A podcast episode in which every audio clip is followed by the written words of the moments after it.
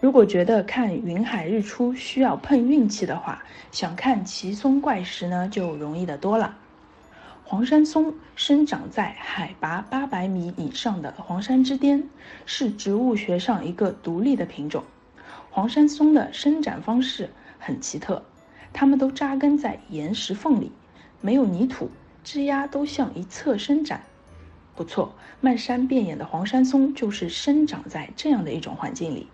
它们的根啊，大半长在空中，像须蔓一样随风摇曳着。为的是能够更好地迎接雨露，拥抱阳光。而迎客松是黄山的标志性景观，也是安徽省的象征之一。从人民大会堂的铁画迎客松至车站码头，都有它的身影。迎客松已经成为了中国与世界人民的和平友谊的象征。这些形态各异的山间松石以及由之衍生出的故事啊，也让无数的游客对黄山的松情有独钟。黄山的怪石呢，星罗棋布，点缀在波澜壮阔的风海中。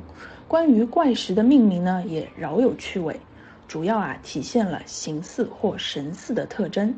石名或与宗教相依连，带有浓重的仙家色彩；或与禽兽形象，或与物件状态、人物行为、历史故事，还有民间的传说为题材，给静态的实景啊赋予了活力。有些石名呢，还体现了中华民族传统文化的道德观念，比如像关公倒曹讲的是义，周王拉车体现的是礼，孔明借东风是智，武松打虎是勇，介子背母是孝，苏武牧羊宣扬的是节。这些寓教于游的石名啊，能给人们的认识以深刻的启迪。最后啊，喜欢泡温泉的客人也不可错过黄山半山腰的黄山温泉。黄山温泉呢，又名飘雪温泉，是黄山的老牌温泉。温泉的源头啊，相传来自朱砂峰，峰下有洞，洞中呢产朱砂，因此人们也就把黄山温泉称为朱砂泉。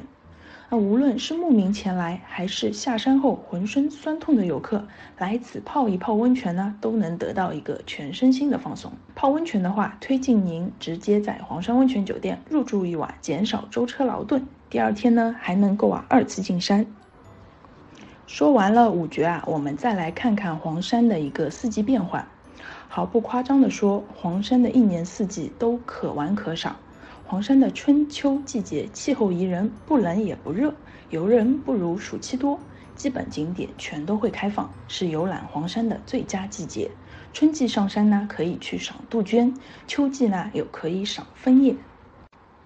那夏季是黄山游客最多的季节，这时的黄山啊，可以避暑，也可以赏青山翠景，视野非常的开阔。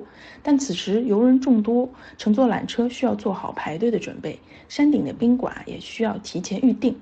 而且六月至七月初是黄山的一个梅雨季节，游览黄山需要做好防雨的准备。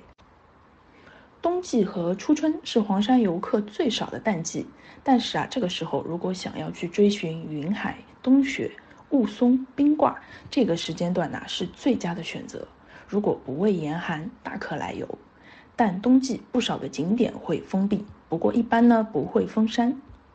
所以说啊，黄山每年的三到五月，还有九到十月是最佳的一个旅游时间。